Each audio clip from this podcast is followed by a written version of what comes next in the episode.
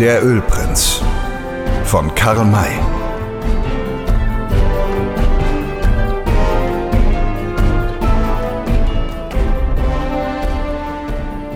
Die ganze Gesellschaft nahm im Gras Platz und der Bankier berichtete über die Erlebnisse der letzten Tage. Man kann sich denken, in welcher Weise er sich schließlich über Grinley, Butler und Poller aussprach. Dabei fiel ihm Old Shatterhand in die Rede.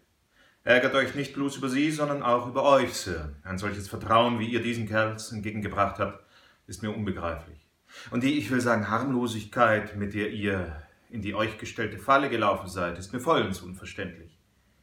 Ich hielt Grinley für einen ehrlichen Menschen, verteidigte sich Duncan kleinlaut. Dem spricht der Schurke doch gleich aus den Augen. Und wenn es sich um eine so hohe Summe an solches Unternehmen handelt, trifft man doch ganz andere Vorbereitungen. Das wollte er nicht. Es sollte alles heimlich betrieben werden. Aha. Ist denn Mr. Baumgarten hier Sachverständiger für Petroleum? Nein. Was seid ihr doch für Menschen? Ihr hättet doch wenigstens einen Fachmann mitnehmen müssen. Äh, Grinley meinte, das sei vorerst nicht nötig, da das Petroleum offen auf dem Wasser schwimme, so bedürfe es nur eines Blicks, um mir zu beweisen, dass das Geschäft für mich wahrhaft glänzend sei. Und als ihr dann kamt und das schöne, schöne Öl so schwimmen saht, da wart ihr wohl ganz entzückt. Natürlich. Ihr gebt doch zu, Sir, dass hier eine ganz außerordentliche Quelle für Öl ist. Old Shatterhand warf einen fast betroffenen Blick auf den Sprecher, ehe er antwortete. Es scheint, ihr wisst selbst jetzt noch nicht, woran ihr eigentlich seid. Ihr haltet diesen See für ein natürliches Ölbecken? Allerdings, darin hat Grinley die Wahrheit gesagt. Aber nachdem er meine Anweisung in den Händen hatte, sind wir niedergeschlagen und eingesperrt worden, um zugrunde zu gehen. Wahrscheinlich will er nun den See an einen zweiten verkaufen. Habt ihr euch denn nicht in der Höhle umgeblickt? Wie konnten wir das? Als wir aus unserer Betäubung erwachten, war es finster um uns her. Aber es roch so gewaltig nach Petroleum, dass in der Höhle wahrscheinlich der eigentliche Quell des Petroleums zu suchen ist. Das ist richtig. Nur handelt es sich nicht um einen Quell, sondern um viele Quellen, die aus hölzernen Dauben gefertigt sind. Dauben? Ich verstehe euch nicht. Na, so geht einmal hinein und schaut, was ihr drinnen finden werdet. Ich bin zwar selbst noch nicht in der Höhle gewesen, glaube aber ihren Inhalt zu kennen. Vorher möchte ich euch nur fragen, ob ihr denn, als ihr hier ankamt, das Petroleum genau betrachtet habt. Äh, natürlich habe ich das getan. Und wie habt ihr es gefunden? Ausgezeichnet geradezu. Ja, ich auch, lachte Old Shatterhand. Es hat gar nicht die Eigenschaften des Rohpetroleums, das erst in Lampenöl, Schmieröl und Naphtha gespalten werden muss. Es ist schon raffiniert. Ist euch das nicht aufgefallen? Na, wollt ihr etwa sagen, dass es kein Rohpetroleum ist? Was sollte es denn sonst sein? Diese Frage werdet ihr euch, wenn ihr nochmals in der Höhle gewesen seid, wohl selbst beantworten. Wie lange mag sich nach eurer Ansicht denn das Öl hier im See befinden? Oh, wer kann das wissen? Wohl seit Jahrhunderten schon oder gar noch länger. Wer das wissen kann, ich will es euch sagen. Seit vorgestern. Vorgestern? wiederholte der Bankier dieses Wort. Ich verstehe euch wieder nicht, Sir. Nee? Na, da muss ich deutlicher werden. Ihr habt doch Augen und seht die große Menge toter Fische schwimmen. Was mag wohl schuld an ihrem Tod sein? Oh, das Öl. Kein Fisch kann im Petroleum leben. Schön. Und wie lange sind diese Tiere wohl schon tot? Vielleicht zwei Tage, länger nicht. Sonst wären sie mehr von der Verwesung ergriffen. Und wo haben Sie sich bei Lebzeiten befunden? Sind Sie etwa hier unter den Bäumen herumspaziert? Die Fische sind seit zwei Tagen tot, haben also bis vorgestern hier im See gelebt. Im Petroleum konnten sie nicht leben. Seit wann also wird sich das Öl hier auf dem Wasser befinden? Erst jetzt ging dem Bankier das Licht auf, das ihm angezündet werden sollte. Er sprang von seinem Sitz empor, starrte auf Old Shatterhand nieder, ließ seinen Blick auch über die anderen schweifen, bewegte die Lippen, als ob er reden wolle, brachte aber kein einziges Wort hervor. Nun, Sir, wollt ihr mir keine Antwort geben? Wenn es seit vorgestern hier eine Sorte von Petroleum gibt, das in einer Raffinieranstalt künstlich gereinigt worden ist, so möchte man doch wohl fragen, wie dieser unbegreifliche Fall zu erklären ist. Die Antwort werdet ihr da in der Höhle finden. Geht hinein, Mr. Duncan. Das werde ich, das werde ich, rief der Bankier aus. Es kommt mir ein Gedanke, den ich gar nicht auszudenken vermag. Kommt mit, Mr. Baumgarten. Er zog den Buchhalter von seinem Sitz empor und verschwand mit ihm in der Höhle. Die Zurückbleibenden horchten. Es waren einige Rufe zu hören, dann vernahmen das Zusammenstoßen und Rollen von Fässern. Hierauf stürzte der Bankier heraus und rief in großer Aufregung Welch ein Schwindel, welch ein dreister Betrug. Das Öl ist in diese Gegend geschleppt worden, um mir mein Geld abzulocken. So ist es, Sir, bestätigte ihm Old Shatterhand. Gleich als ich die Kerle von dem Öl, das hier gefunden worden sein sollte, sprechen hörte, war ich überzeugt, dass das Schwindel sei. Butler und Poller sind nicht vorausgeschickt worden, um die Sicherheit des Weges zu erforschen, sondern um die Fässer auslaufen zu lassen und sie dann wieder in der Höhle zu verbergen. Der Betrug ist mit viel Mühe von langer Hand vorbereitet worden, denn es will etwas heißen, so gegen 40 schwere Ölfässer nach und nach hierher zu schaffen. Sind aber auch gut bezahlt worden, lachte Sam Hawkins. Wollt ihr das Öl ausschöpfen und wieder einfüllen oder nur die leeren Fässer mitnehmen, Mr. Duncan? Lacht mich nicht auch noch aus, rief dieser. Mein Geld, mein schönes Geld, ich muss es unbedingt wiederhaben. Ihr müsst mir dazu verhelfen, Mr. Shatterhand. Einstweilen handelt es sich nicht um das Geld, sondern nur um die Anweisung, antwortete der Jäger. Meint ihr, dass sie in San Francisco ohne weiteres bezahlt wird? Gewiss, wenn es den Kerlen gelingt, den Indianern zu entkommen und Frisco zu erreichen. Ihr machtet doch vorhin während meiner Erzählung die Bemerkung, sie seien von den Nichoras gefangen worden. So ist es. Erst wurden sie von den Navajos überfallen und dann mit diesen von den Nichoras ergriffen. Wahrscheinlich haben die Roten die Weißen äh, beraubt, meint ihr nicht, Sir? Jedenfalls. Also dem Ölprinzen auch die Anweisung abgenommen. In diesem Fall würde sie wahrscheinlich nicht in Frisco vorgezeigt. Das glaube ich auch, möchte aber behaupten, dass sie ihm den Zettel gar nicht nehmen. Es gibt ja Indianerstämme, die in der Zivilisation so weit fortgeschritten sind, dass sie lesen und sogar schreiben können. Zu diesen gehören aber die hiesigen Stämme nicht. Im Allgemeinen hält der Indianer jede Schrift für einen Zauber, mit dem er sich nicht befassen mag. Darum ist es wahrscheinlich, dass die Nichoras dem Ölprinzen die Anweisung lassen. Gelingt es ihm also, ihnen zu entkommen, so wird er doch noch nach Frisco gehen und das Geld abheben. So wäre es am besten, ihm zuvorzukommen. Was meint ihr dazu, Sir? Äh, dass ich mich äh, mit Mr. Baumgarten sofort nach San Francisco aufmache, um die dortige Bank zu verständigen. Wenn der Halunke dann erscheint, wird er festgenommen. Dazu möchte ich nicht raten. Ihr würdet nicht weit kommen. Es wäre übrigens auf keinen Fall nötig, die weite Reise nach San Francisco zu machen, sondern es genügte jedenfalls nur nach Prescott zu gehen, die dortige Behörde zu verständigen und von da aus die betreffende Bank durch die Post unterrichten zu lassen. Richtig, sehr richtig. Gehen wir also nach Prescott. Nicht so eilig, Mr. Duncan. Von hier nach Prescott hättet ihr wenigstens zehn Tage zu reiten, da die Entfernung in der Luftlinie ungefähr 50 geografische Meilen beträgt. Und was die Hauptsache ist, kennt ihr den Weg? Nein, Vielleicht hätte einer von euch, äh, der ihn kennt, Lust, uns gegen eine gute Bezahlung zu führen. Es ist wohl keiner unter uns, der den Lohnführer machen würde. Es ist auch zu bedenken, dass der Weg nach Prescott durch Gegenden geht, die bei den jetzigen Verhältnissen nicht nur unsicher, sondern sogar gefährlich genannt werden müssen. Drei Personen, ihr beide und ein Führer? Selbst wenn ihr ein tüchtiger Mann wäre, stände zu erwarten, dass ihr nicht lebendig an das Ziel gelangen würdet. So, soll ich denn gar nichts tun, sondern mein Geld verlieren? Da trat Chisot, der Navajo-Jüngling, zu Old Shatterhand heran und sagte, Sir, werdet ihr mir erlauben, die Frage zu beantworten, die Mr. Duncan soeben ausgesprochen hat? Tu es, nickte der Jäger.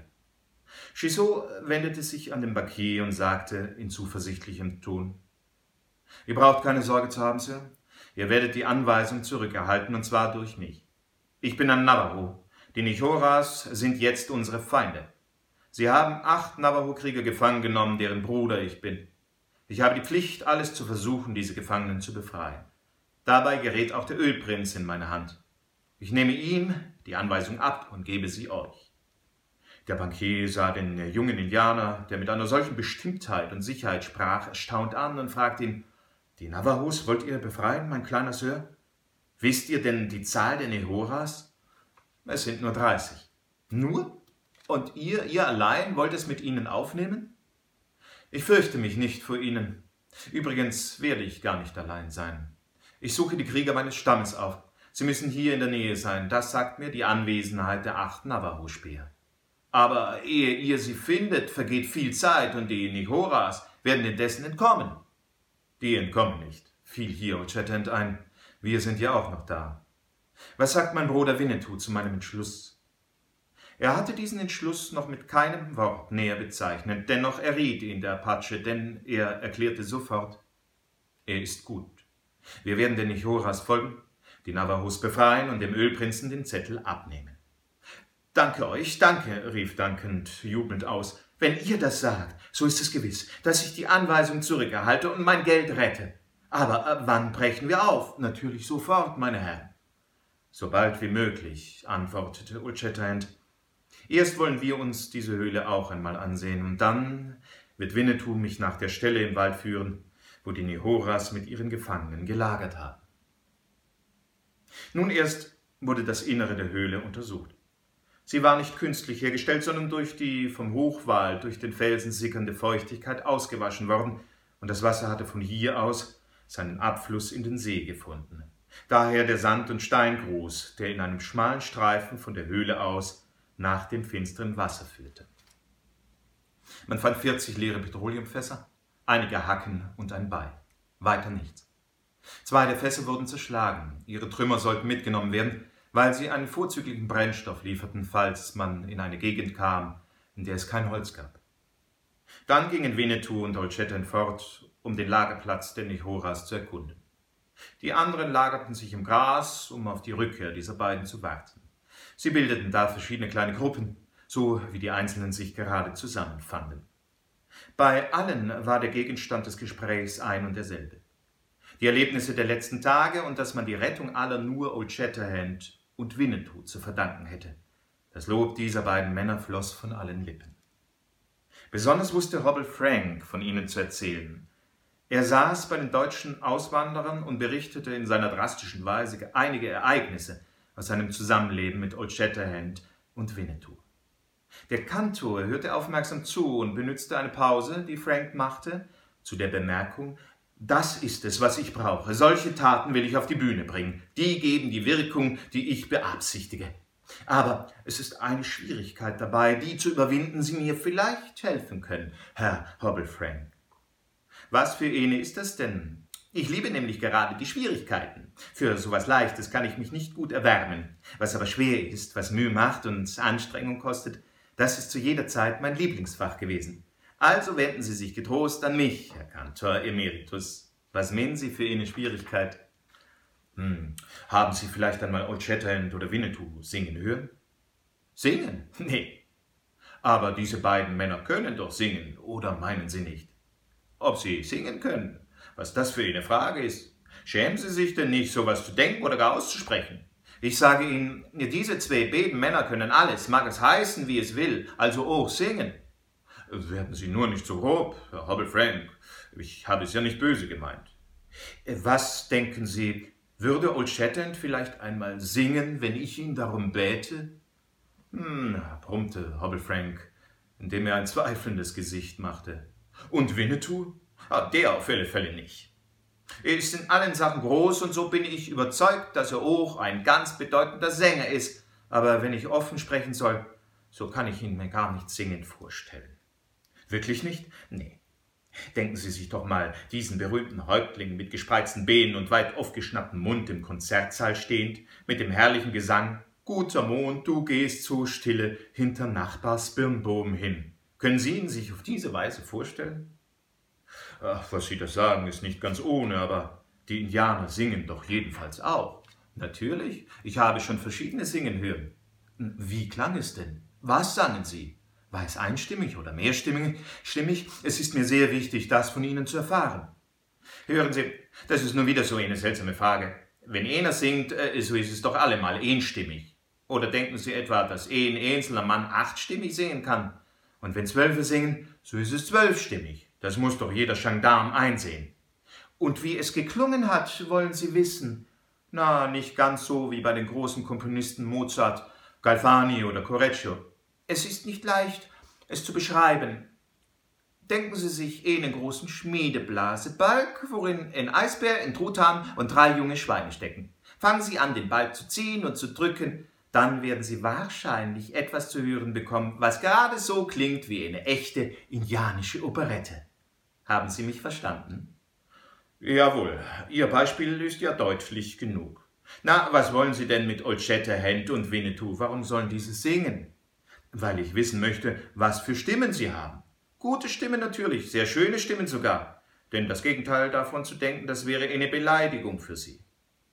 Ob gut oder nicht, das meine ich nicht. Ich wollte wissen, ob Sie Tenor, Bariton oder Bass singen. Müssen Sie das denn so notwendig wissen? Ja, Sie müssen doch die Haupthelden meiner Oper sein. Also muss ich auch Ihre Stimmlage wissen. Unsinn, Ihre Stimmlage. Die Stimmlage liegt allemal in der Kehle. Wo soll sie denn sonst liegen?